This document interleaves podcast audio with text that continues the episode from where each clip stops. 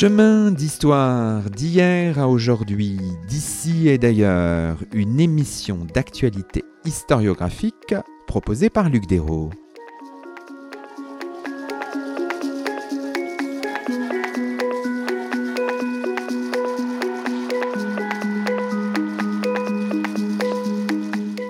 Bonjour à toutes et à tous, c'est le 150e numéro de nos chemins d'histoire, le 30e de la quatrième saison. Et pour ce numéro anniversaire, nous avons l'honneur et la joie d'accueillir à notre micro Carmen Bernand. Bonjour à vous.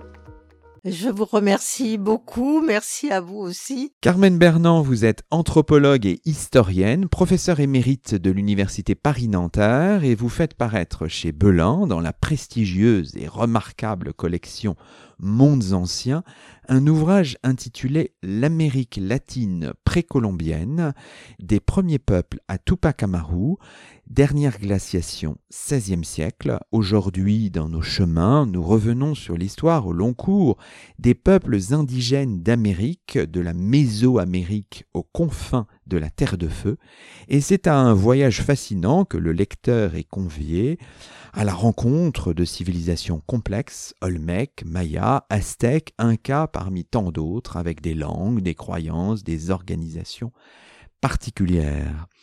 Alors revenons peut-être au seuil de notre émission, Carmen Bernand, sur la série dans laquelle s'inscrit votre ouvrage, la série Mondes Anciens. Chez Belin, une remarquable série avec euh, une iconographie splendide, avec des cartes, etc.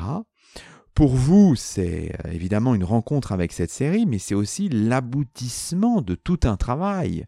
De longue haleine, ça fait des dizaines d'années que vous travaillez sur votre sujet, et là, il trouve un remarquable aboutissement en quelque sorte. C'est grâce à cette collection qui permet une iconographie qui est tout de même merveilleuse et qui est assez difficile de placer dans d'autres euh, d'autres sujets. Alors simplement un petit une petite indication, l'Amérique latine est un concept moderne.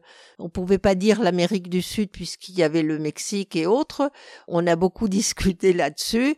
Il y a eu un consensus sur sur l'Amérique latine. Alors, vous-même si on regarde un petit peu là, si on regarde un peu dans le rétroviseur, vous êtes au départ euh, anthropologue. Vous avez travaillé, vous avez soutenu une thèse d'ethnologie sous la direction de Claude Lévi-Strauss, c'était en 1970, et une thèse d'État sur les communautés indigènes de l'Équateur, c'était en 1981. Et ce, travail qui paraît là chez Belin, c'est aussi le produit de tout cela, plus de tout ce que vous avez fait par la suite. On connaît notamment vos travaux avec l'historien Serge Gruzinski. Enfin voilà.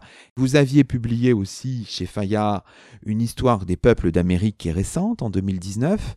Et donc finalement, ce, ce travail qui paraît l'Amérique latine précolombienne, c'est voilà le fruit de ces décennies de travail sur le sujet. Oui, c'est vrai, c'est euh, c'est toute une vie consacrée à cela depuis que j'étais étudiante d'ethnologie à Buenos Aires et que j'ai décidé avec une autre copine d'aller au Pérou pour voir directement des choses qu'on apprenait de façon livresque. Alors peut-être qu'on pourrait, ça pourrait être intéressant pour nos lecteurs, partir de peut-être la seule photographie qui est signée par vous à la page 374 du livre Carmen Bernand, une photographie que vous avez prise en 1962. Alors là, on fait un petit défi radiophonique.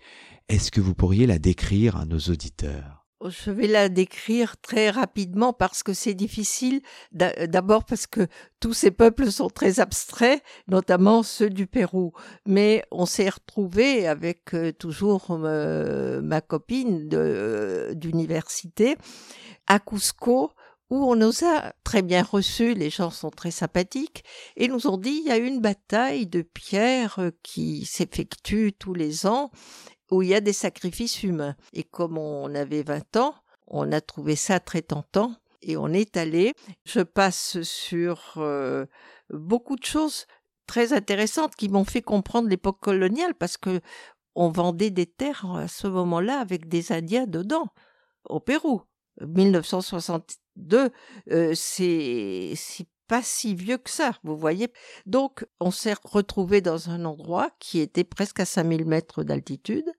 Et on a assisté, c'était pas la, la première, c'était la deuxième bataille de Pierre, une bataille qui se fait avec l'idée qu'il faut qu'il y ait un mort entre deux communautés indigènes pour que le sang arrose la terre et c'était un rituel préhispanique. Et dans cette photo, un personnage euh, très beau et très majestueux, habillé comme j'ai lu des descriptions au XVIe siècle, donc habillé à l'ancienne, tout était comme à l'époque des Incas, a fait une pause pour nous expliquer, parce qu'il ne parlait pas espagnol, qu'il fallait faire là la photo, et on l'a faite, et ce n'est qu'après quand j'ai appris beaucoup plus de choses, que j'ai vu qu'ils avaient voulu la photo entre le lac qui est en bas qu'on aperçoit, qui est une matrice, et le sommet qui était un sommet phallique de la bataille qu'on ne voit pas puisque lui regarde le, le sommet. Et donc vous voyez que ces rituels décrits euh, dans ce livre, il y en a d'autres, existaient toujours jusqu'au XXe siècle au moins. Et par ailleurs, ça, n'évite pas à des gens, plus euh, du côté du Mexique, de dire qu'ils sont catholiques. Ils, ont, ils sont tout en même temps. Alors évidemment, la question qu'on peut, qu'on peut se poser, c'est cette histoire que vous proposez. Vous le faites évidemment avec votre regard d'anthropologue, mais il faut le dire, vous êtes aussi, je ne sais pas si on le devient, mais vous êtes devenu, je le dis pour nos auditeurs, Carmen Bernand, historienne aussi. Oui, parce que euh, il fallait que quand j'ai commencé à faire du terrain, les gens sortaient des choses très bizarres, comme par exemple un système médical euh, de choses qui se remuaient dans le, euh, le corps. Je me dis, mais ça c'est c'est quand même européen à l'origine. Il faut que je regarde un tout petit peu les documents et d'autres sujets, euh, pas celui-là, les terres bien sûr. Et donc euh, j'ai profité des magnifiques euh, archives qu'il y a en Espagne et en, en Amérique latine.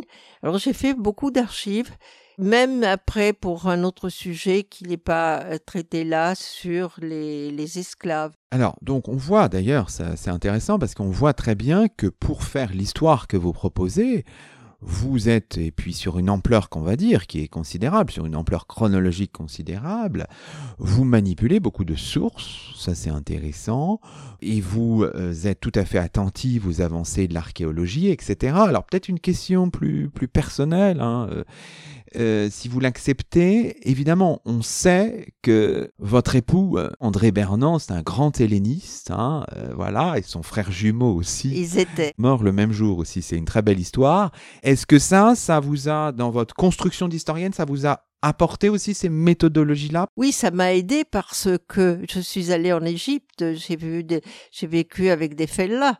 C'était très différent mais en même temps, c'était pas tellement différent. L'apport du passé dans le présent. Et donc, euh, tout ça, ça m'a beaucoup euh, passionné. Je dois beaucoup à toutes ces discussions avec euh, mon mari, avec mon beau-frère. Ils ont quand même leur place. Mon mari est allé en Amérique latine. Il était enthousiasmé. Et en même temps, disait, tout ça, c'est, c'est étrange, c'est plus qu'étrange. bon, très bien, il faut renvoyer aux travaux d'André et d'Étienne Bernand, majeur évidemment. Euh, l'auditeur doit bien comprendre que les sources du XVIe siècle, y compris les sources produites par les colons, sont intéressantes pour comprendre le monde ancien avant la colonisation. Il faut, il faut pas s'interdire évidemment d'y recourir. Ah, ce serait une catastrophe parce que il faut essayer de comprendre les peuples, y compris ceux qu'on croit qu'on comprend, comme les Espagnols on se dit oui, oui, je vais toujours en vacances, je sais bien. Non, on a, on a bien sûr des, des soldats, mais on a des gens de la Renaissance. C'est quand même le siècle d'or pour l'Espagne. Et des observateurs que nous ne sommes plus parce que nous avons les téléphones, on n'observe plus dans le détail. Eux, ils n'avaient rien que leurs yeux. Et on en a quelques-uns qui sont vraiment oubliés de l'historiographie européenne à tort parce qu'on a beaucoup de choses à apprendre et là je les, je les connais bien, c'est prodigieux. Plus les archives parce que il faut quand même préciser pour euh, les personnes qui nous écoutent. On ne pouvait rien faire sans une bureaucratie, sans rapporter ça à la couronne. Et donc les archives sont immenses. Et la, la moindre lettre euh, sur, euh, je ne sais pas, sur la coca, mettons, parvenait dans les archives de la couronne. Alors, la question, j'imagine, qui vous a préoccupé, c'est-à-dire quand commençait cette histoire?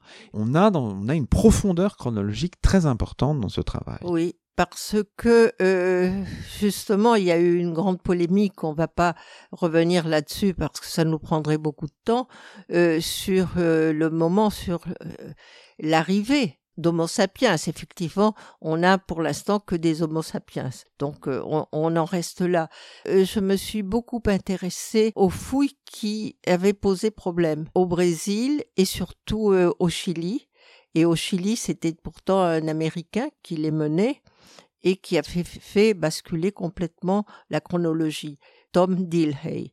Tom Dilhay, il a eu une vie difficile parce qu'on n'y croyait pas et maintenant, et ce livre en fait état, un ouvrage collectif dirigé par lui de presque 900 pages que j'ai acheté nous donne les derniers, vraiment les derniers, derniers, derniers, tout le monde les a acceptés, mais il vient de paraître pratiquement. Oui, et alors quelles sont les conclusions en quelques alors, les conclusions sont que c'est beaucoup plus ancien, ancien que on pensait, qu'il y a toute une série de, de documents archéologiques, des par exemple des empreintes de pieds, des, des plantes autres, et Tom Dilhay pousse pour à la limite, il dit, à la limite, c'est 30 000 pour l'instant parce que on ne peut pas faire plus. Il y a eu tout de même des inondations avec la fin de la glaciation. Il y a beaucoup de choses qui sont euh, sous la mer. C'est très complexe, mais si vous voyez simplement vous regardez la carte où il y a Bering, les Aléoutiennes, mais c'est très facile de passer par barque. C'est très facile, c'est ce qu'ils ont fait. Alors terminons peut-être par des remarques un peu, cette introduction, je veux dire, euh, par des remarques peut-être un peu historiographiques tout ce monde que vous euh, décrivez, tous ces mondes, parce que c'est compliqué, hein, c'est complexe, il y a plein de peuples, enfin voilà, c'est c'est quand même un, vraiment une mosaïque. Hein. Et ils ont été travaillés par des historiens, des anthropologues. Alors nous, on connaît certains noms, hein. par exemple, je sais pas, je pense à Nathan Vachtel, ah mais il y bah, en a plein d'autres. Un grand ami à moi. Euh, je le cite entre autres. Est-ce que c'est ce monde-là est très travaillé par les historiens, les anthropologues? Il y a une recherche, puisque maintenant vous avez, euh, voilà, vous avez des années d'expérience. La recherche n'a cessé de croître. Enfin, qu'est-ce que vous avez observé vous en tant que chercheuse? Moi, j'observe un déclin maintenant, ah parce que et bon, euh, on, on, commence à dire oui, c'est des Espagnols qui ont écrit. Bon, et alors quoi? Il faut bien que quelqu'un écrive. Par exemple, quand les gens écrivent, comme les Mayas, ils écrivent des choses qui les intéressent eux. Ils sont pas là euh, à, essayer de dire euh, voilà la vérité, voilà le faux. Ce qu'ils disent, c'est vrai déjà.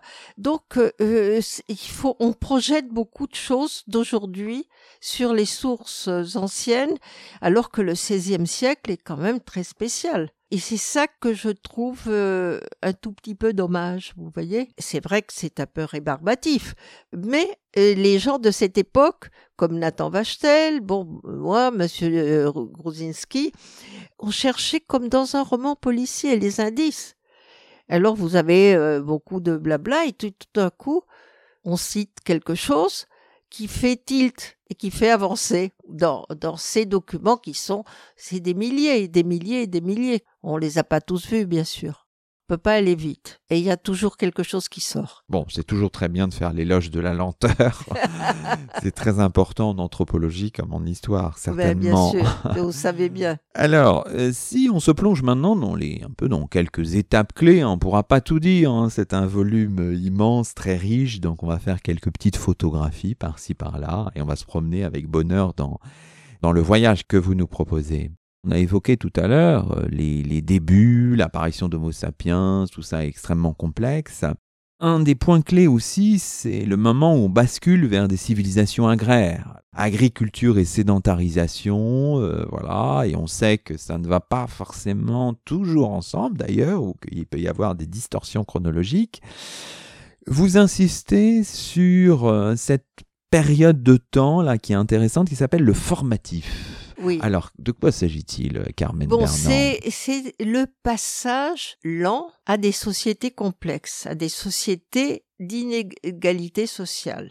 Je parle de- surtout de la classe sacerdotale parce que euh, les prêtres sont ceux qui disent qu'il faut sacrifier parce que il y a des problèmes de sécheresse ou autre chose, des inondations. Ce sont eux qui ont les euh, les ressorts les plus importants et on voit apparaître des constructions qui sont des pyramides, souvent des tertres, qui représentent les symboles de ce pouvoir, parce que toute cette histoire, jusqu'au XVIe siècle, là, il y a, à partir du XVIe siècle, il y a des voix diverses qui vont surgir, c'est l'histoire des, des gens qui ont le pouvoir. Sont pas l'histoire des paysans. Eux, ils, ils disent rien, ils subissent. Et de temps en temps, ils, ils cassent. Ils détruisent les cités, comme c'est passé avec les Mayas et autres. Et, et donc, il faut accepter ça. C'est comme ça.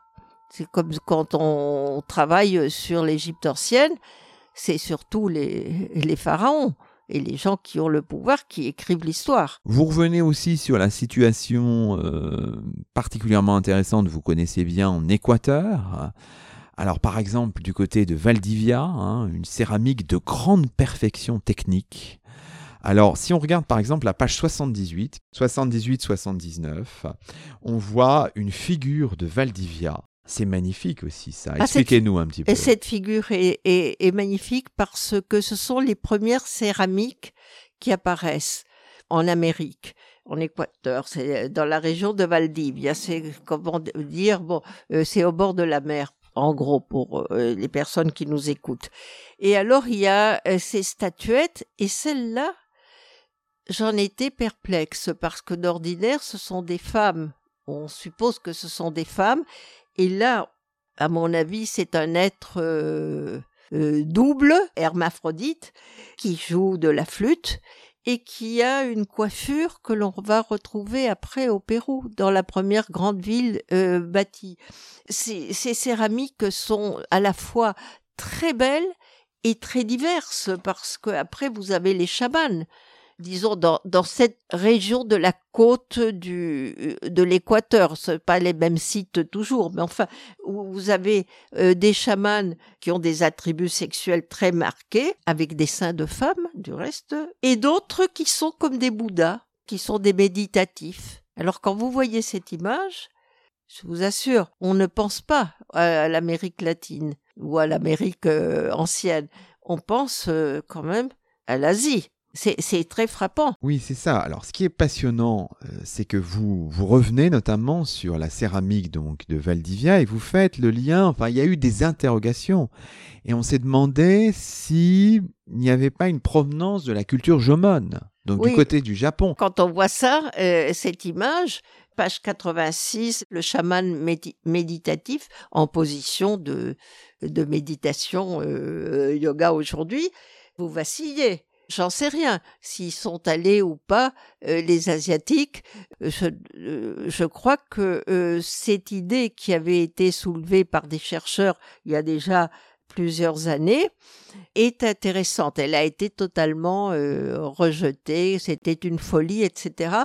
Mais je, pense qu'on y reviendra à un moment donné. On peut renvoyer nos auditeurs à la page 78. Vous revenez sur euh, Oui. les travaux notamment de Betty Megers. hein, C'est qui- Betty Megers qui était une femme très intelligente par ailleurs. Alors euh, elle apparaît un peu comme si elle avait dit une chose comme ça en l'air. Elle l'a pas dit en l'air. Elle s'est fondée sur beaucoup de euh, de tessons, de euh, d'indi- d'indications. Je peux pas en dire plus. Moi, oui, j'en oui, sais ça a été réfuté. Ça a été, beaucoup. ça a été réfuté de façon un tout petit peu euh, brutale parce que c'était neuf, alors qu'il faut laisser euh, une interrogation. Alors, ce qui est passionnant aussi, c'est de suivre euh, certains foyers, euh, l'émergence de certains foyers de civilisation. L'horizon Olmec, l'éclosion se, se situe autour de 1200 avant notre ère et l'horizon Chavine, on est entre 1000 et 200 avant notre ère dans les mondes andins.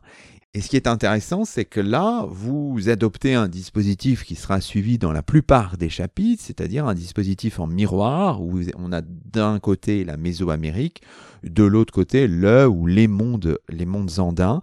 Alors les Olmecs, évidemment, alors le nom, les centres Olmecs considérés comme matriciels, San Lorenzo, La Venta, 13 Zapotes, hein, je, vous prie d'excuser mon accent, tout ça, vous dites, c'est la matrice des, civilisations euh, mexicaines, hein. une culture incarnée évidemment dans les statues et les stèles. Alors là, il faut qu'on évoque ces têtes colossales. Et vous avez choisi d'ailleurs sur la première de couverture, ou c'est peut-être votre éditeur, vous non, non, direz, c'est vous. Je ne sais plus. Cette, euh, cette tête colossale Olmec ah qui se trouve aussi à la page 129, hein, sous un autre angle. Là, on est au musée d'anthropologie de Veracruz.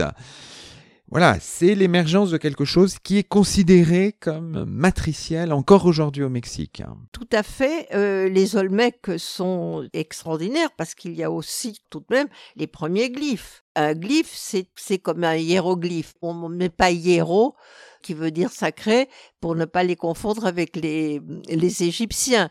Mais c'est la même chose, c'est une écriture euh, pictographique. Et donc, euh, ils ont ça, ils ont aussi les premiers calendriers, les Olmecs et les peuples qui vivaient à cette époque. Ils sont très étranges dans la mesure où, quand on regarde ces têtes, on voit qu'ils ont des traits qui ressembleraient vraiment conditionnel, a des traits africains. Et, donc ça a développé aussi tout une, un courant qui a dit mais peut-être que c'était des Africains qui sont venus, c'est bizarre quand même, pourquoi ces têtes Je n'en sais rien non plus, mais euh, ça nous déconcerte. oui, c'est ça qui est, qui est passionnant. Alors sur l'écriture, donc on a pour la première fois l'écriture glyphique.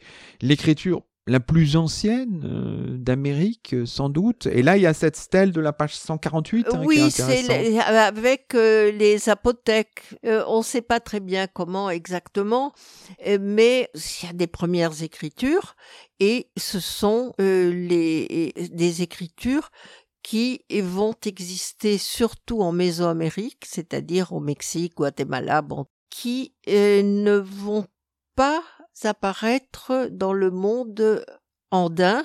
Je ne crois pas que pour des raisons intellectuelles, mais pour des raisons euh, presque pratiques, parce que les, dans le monde andin, on invente un autre type d'écriture comptable qui est parfaite, qui s'appelle l'équipus. Et je crois que ça, ça, suffisait, ça servait aussi pour avoir en mémoire des, des mythes et tout ça et ils n'ont pas euh, fait euh, aller plus loin. Mais on peut, parce qu'il y a un chapitre final sur les écritures, on peut, dans un sens large du terme, considérer que les peintures corporelles sont aussi une forme de d'écriture. Alors, si on reste justement du côté des civilisations andines, on rencontre aussi l'horizon, alors ce terme est intéressant, hein, l'horizon chavine, du nom d'un site hein, qui se trouve au Pérou, horizon englobant un ensemble de sites qui présentent des traits issus de ce centre euh, de Chavine.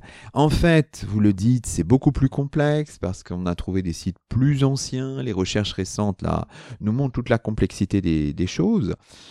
Ce monde-là est connu pour la domestication du lama, pour des premiers éléments de métallurgie, euh, par exemple.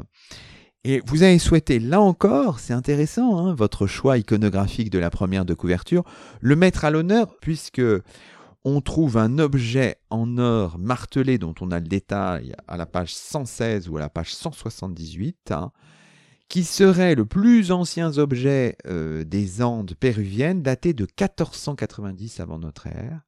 Un personnage qui tient quatre bâtons serpents et dont les pieds sont formés par des têtes reptiliennes c'est toute la technologie de l'enchantement, c'est ça, euh, selon l'expression d'Alfred Gell, je crois, un anthropologue oui, oui, Oui, qui est, euh, que j'aime beaucoup du reste.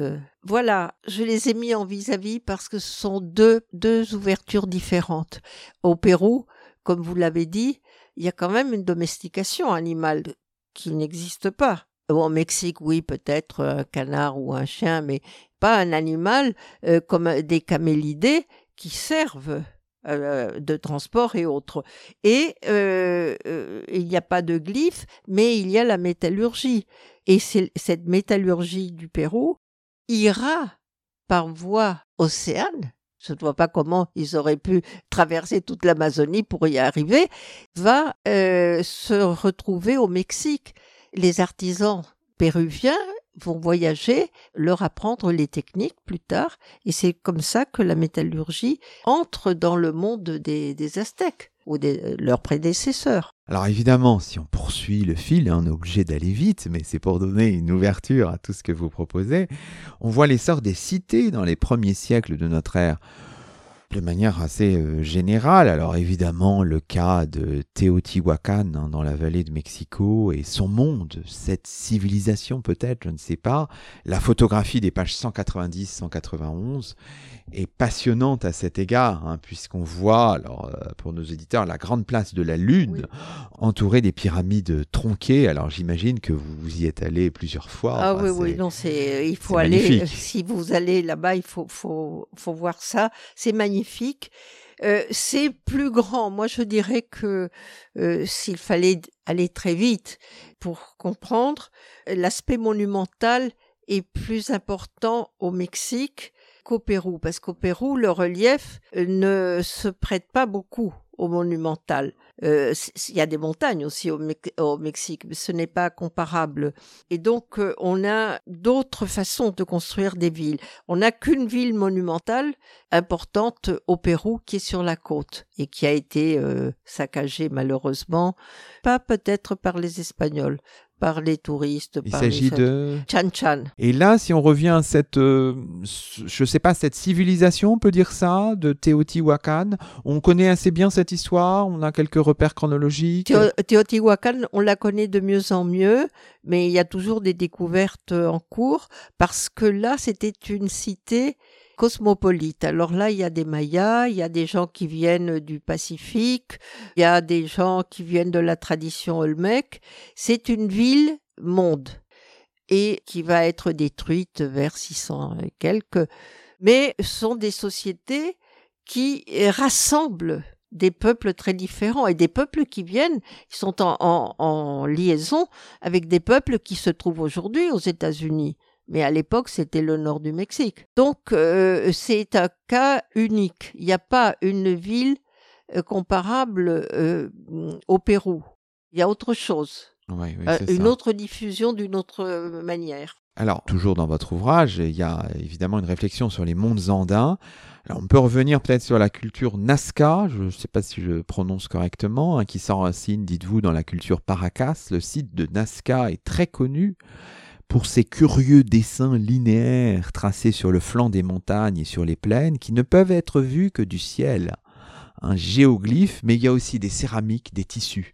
Et là, il y a quelques très belles pages avec de très belles illustrations qui nous montrent toute cette culture-là, Carmen oui, Bernard. Oui, euh, j'ai une, un faible pour Nazca parce que la première fois que j'ai vu cette région, euh, je descendais dans un, je ne dis pas un autocar parce que c'était pas le fait, un véhicule populaire qui coûtait très peu d'argent et tout d'un coup, ces personnes qui étaient des, des, des paysans andins se sont levées avec une émotion qui m'a qui m'a bouleversée. Ils ont crié en espagnol El mar, El mar, la mer.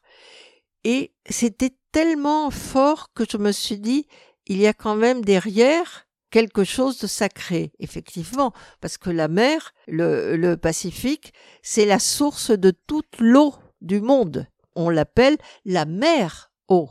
Donc, euh, et ça expliquait l'excitation qui a failli nous faire euh, un mauvais coup parce que descendre de Cusco-Nazca à l'époque, ce n'était pas facile. Alors là, ce qui est magnifique, euh, Carmen Bernand, c'est qu'on voit par exemple à la page 212-213 ah, un fragment d'une tapisserie retrouvée à Nazca, magnifique tissu de grande proportion qui représente une série de têtes humaines stylisées de différentes couleurs, hein, qui est conservé à, Chicago, à l'Art Institute. Et puis on voit sur la double page suivante, page 215, géoglyphe de Nazca, une figure stylisée qui fait partie de l'ensemble zoomorphe très varié de géoglyphes présents sur le site. Hein. donc des lignes qui évoquent l'araignée associée toujours à sa toile et par conséquent au tissage. Ça vraiment c'est somptueux. Ah non, ça, c'est extraordinaire. Sans compter la, la, la statue, enfin la céramique aussi. Euh, hein. Je, je- je peux faire une petite incise euh, sur le tissage parce que ça fait partie de choses euh, qui étaient considérées comme jolies, mais bon, c'est un peu féminin, etc. Par Vox Populi, je ne dirais pas par qui.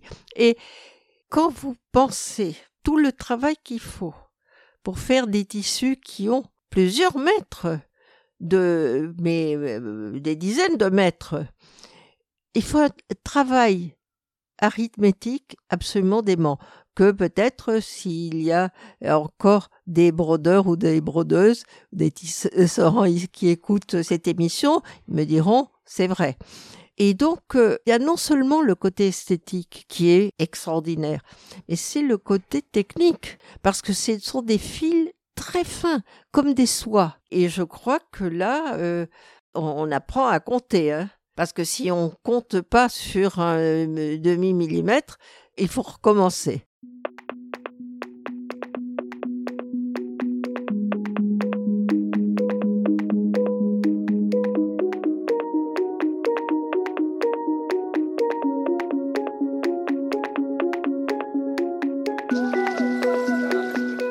Chemin d'histoire, épisode 150 avec Carmen Bernand, autrice chez Belin, de l'Amérique latine précolombienne, des premiers peuples à Tupac Amaru, dernière glaciation, 16e siècle.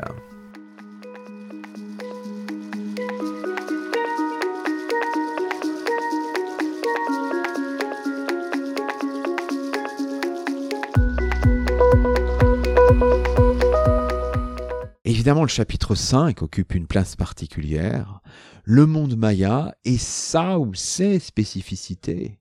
Alors évidemment, il faut toujours penser à la fin de l'histoire, la découverte très romantique des ruines de Yucatan au XIXe siècle par Herbert Spencer, a donné une dimension de mystère à cette civilisation. Et puis je ne parle pas de toutes les dérives à droite ou à gauche, hein, mais c'est intéressant.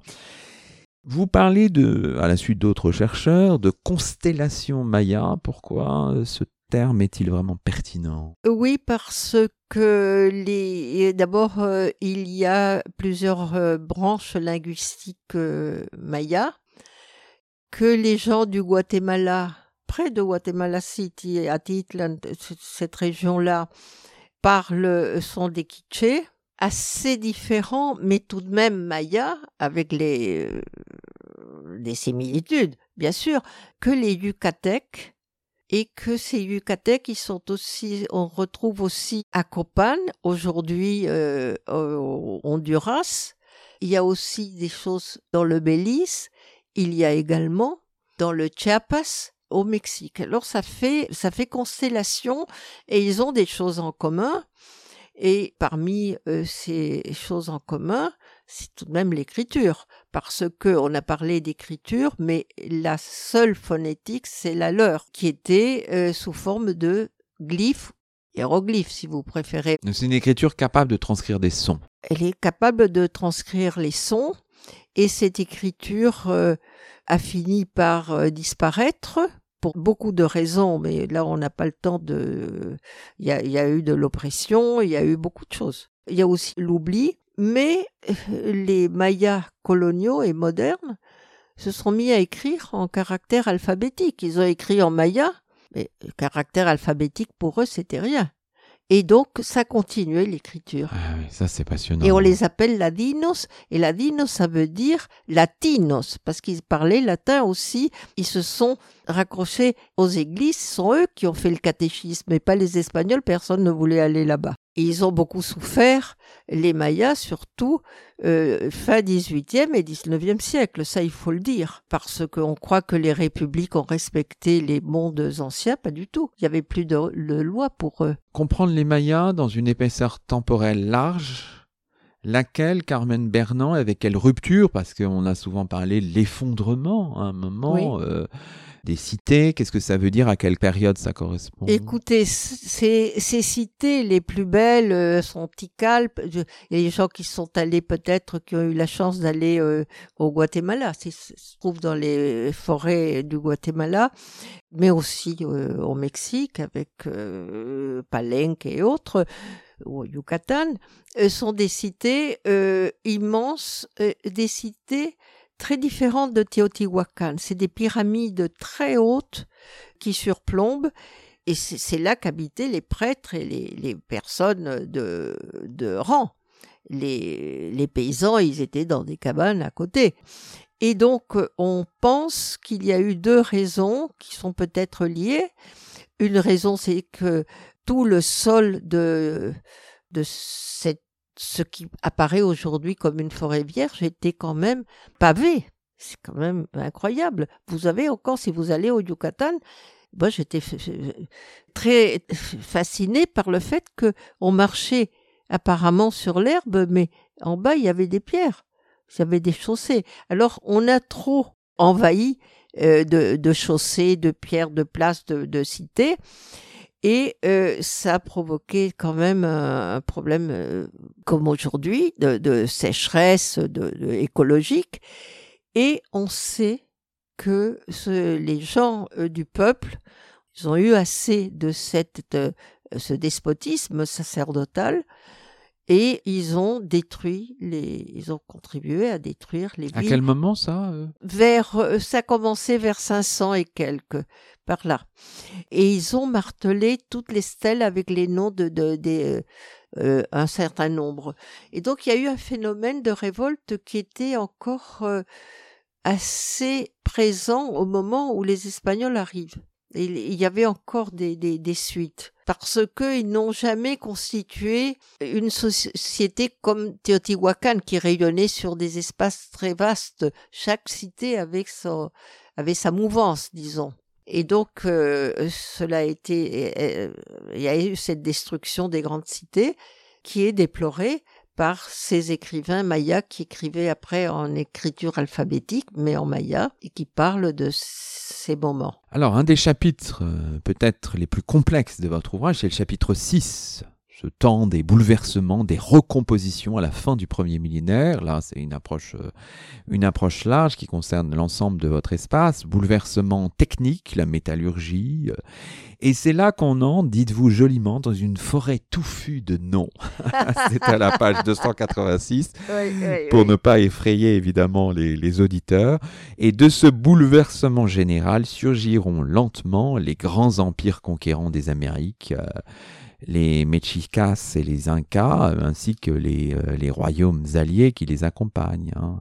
Voilà, si, vous voulez, les empires solaires euh, qui sont les plus connus, ils surgissent de toute cette période de bouleversement. Alors euh, peut-être que s'il y a des gens qui nous écoutent et qui sont allés du côté de euh, de l'ouest du Pacifique, euh, de Oaxaca par là, ils savent, ils ont vu.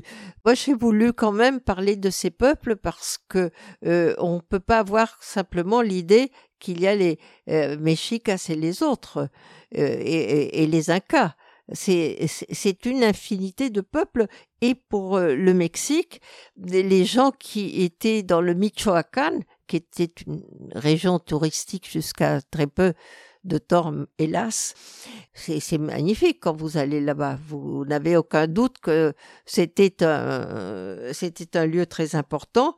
Du reste, euh, la, la chronique du Michoacán a été magnifiquement traduite par euh, le Clésio. Il a fait quelque chose d'excellent. Et donc, il fallait parler de ces gens-là, parce que ces gens-là, ils viennent du Nord, c'est-à-dire aujourd'hui des États-Unis pratiquement. Et, ils ont fait beaucoup de migrations, des allées et venues, parce qu'il y a des motifs religieux. Et pour ce qui est du Michoacán, ils tiennent tête aux Aztèques. Ils sont jamais, seront jamais conquis par eux. Et les Aztèques les considèrent comme un clou, vraiment là, euh, c'est, ça pose des problèmes, mais ils sont là. Et donc, euh, euh, je crois qu'il fallait montrer que les autres peuples ne sont pas non plus soumis. Et qu'il se passe des choses très intéressantes du côté du Pacifique. Alors toute cette période, disais-je, c'est quand même évidemment la, la matrice euh, de tout ce qui se passe par la suite. Alors euh, on disait Mexicas, mais en fait souvent nous on dit les Aztèques, euh, Carmen Bernand. Alors que faut-il dire? On ne sait plus très bien. Moi parfois je dis les Aztèques, mais parce que je sais que ça pose des problèmes. Aztèque veut dire ceux qui sont sortis d'Aslan. C'est le mythe d'origine qui est une, euh, une île imaginaire qui se trouve peut-être du côté de l'Arizona, ça on n'en sait rien. Et les Mexicas sont ceux qui sont arrivés à Mexico, c'est-à-dire eux au terme d'un pèlerinage très compliqué. Donc c'est le même peuple, disons, mais simplement c'est des, des, appellations différentes. Les Mexicains préfèrent Mexica, les États-Unis prennent toujours Aztèque. Et vous alors? Et, moi, j'ai étudié, au début c'était Aztèque, effectivement. Et, c'est ce que dit euh, aussi que disaient les Français. Alors je fais un peu, je mets les deux, selon que c'est des, choses très anciennes, je mets euh, Aztèque et je fais un peu comme les sources qui espagnoles de l'époque qui disent les Mexicains, los mexicanos. Très bien. Alors, dans ces empires solaires, évidemment, ça c'est un magnifique mm. chapitre aussi. Mm. Donc, euh, Mexico, Tenochtitlan, Cusco, évidemment. Alors là, on retrouvera aussi euh, des illustrations brillantes. Ça, c'est une histoire euh, qui s'est, comment dirais-je, qui s'est renouvelée ces dernières années. Encore, il y a encore des choses à dire. Ah oui, il y a toujours des choses à dire parce que l'archéologie, elle est là. Et donc, euh, le, euh, par exemple, le Templo Mayor, le fameux Templo Mayor, qui est à côté de la cathédrale euh, au Mexique, à Mexico, il est toujours fouillé. Il y a, des choses fabuleuses. Alors, on ne peut pas trop fouiller non plus parce que c'est un terrain urbain. Vous voyez le problème. et donc, c'est sans fin. Là, on laissera euh, nos auditeurs, on arrive à la fin de l'émission, découvrir euh, ce, magnifique chapitre sur euh, voilà les empires du soleil. Enfin, c'est magnifique.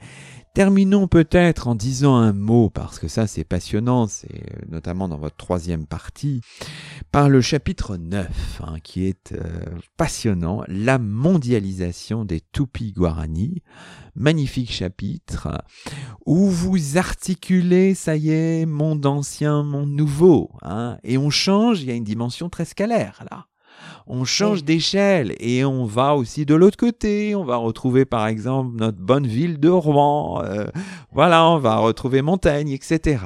et les Français qui ont leur place puisque on a mis Amérique latine. Le français est une langue latine et donc il fait partie aussi de euh, ce contexte. Oui, parce que là, les sources sont françaises. Euh, il y a aussi des, euh, portugaises, hein, bien sûr, et les Espagnols, ils en disent quelque chose, ils vont pas se taire sur ce qui se passe. Mais on a de très très belles sources françaises euh, Franck Lestringant a fait un travail euh, gigantesque. Sur Jean de Léry, par euh, exemple. Oui, oui, oui. Et c'est, c'est une, une source très importante. Et donc, ce qui est intéressant avec les Tupi-Guarani, c'est qu'ils sont à l'opposé de tous ces peuples dont on a parlé. Ils n'ont pas ce même habitat, parce que ce sont des peuples de, qui vivent plutôt dans des, dans des régions euh, forestières ou, sur la côte, parce qu'ils habitaient aussi sur la côte du, du, Brésil. Ils font beaucoup de brûlis. Ce sont des gens euh, qui vont d'un endroit à l'autre parce que les terres euh, s'épuisent. Et simplement pour dire quelque chose, le lien, c'est qu'ils arrivent, ils connaissent les Incas parce que s'il y a plusieurs manches des Tupi Guarani, et ils sont les seuls qui arrivent avec un portugais qui était euh, très spécial à piller des greniers incas avant la découverte du Pérou. Et donc, euh, je, les trouve absolument passionnants pour beaucoup de raisons. Et ce que je ne voulais pas, c'est de tracer une frontière absurde entre les domaines des Espagnols et les domaines des Portugais. Au XVIe siècle, les Portugais ne sont que dans une petite partie. Hein. Tout ça, c'est du no man's land. Mais ces peuples sont en contact quand même à cause de l'Amazone et parce que toutes ces fleuves sont des voies de communication. et que le, le Pérou a une frontière, en frontière, frontière ouverte, amazonienne, qu'ils appellent les chunchos, les antisuyos. Et donc, vous voyez, c'est très difficile de séparer. Pourquoi séparer?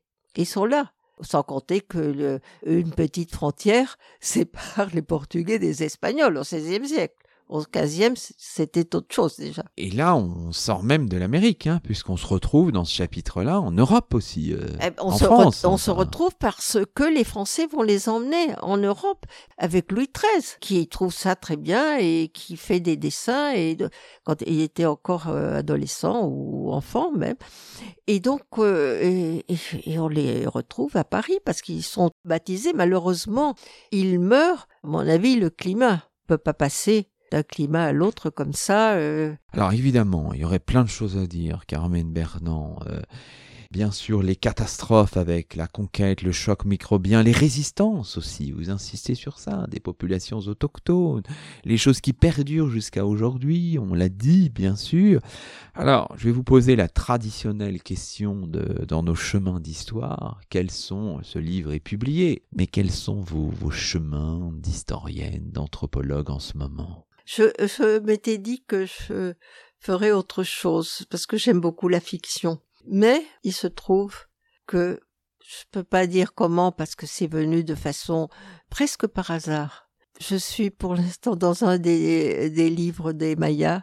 J'ai vu des choses qui sont évidentes, mais il fallait encore les pouvoir lire et les vouloir, le vouloir. Il y a une influence assez forte sur ces livres de Chilambalam écrit en, écriture euh, euh, alphabétique, de quelque chose je ne, m'y attendais pas, c'est la pensée hermétique de la Renaissance. Alors ce sera le, dernier effort. Je trouve que c'est absolument passionnant.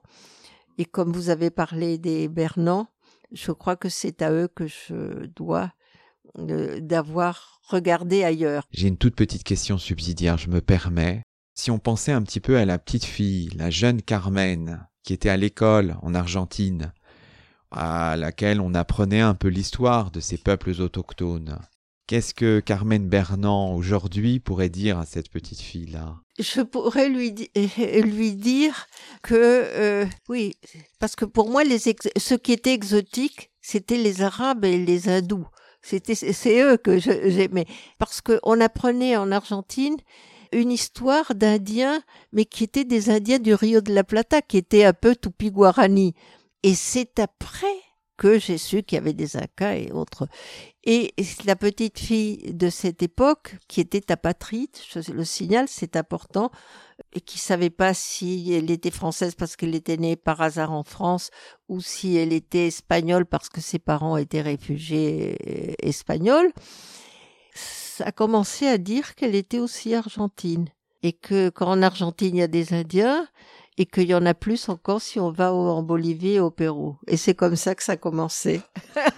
bon, bah c'est magnifique. Merci beaucoup, Carmen Vernon. Merci à vous.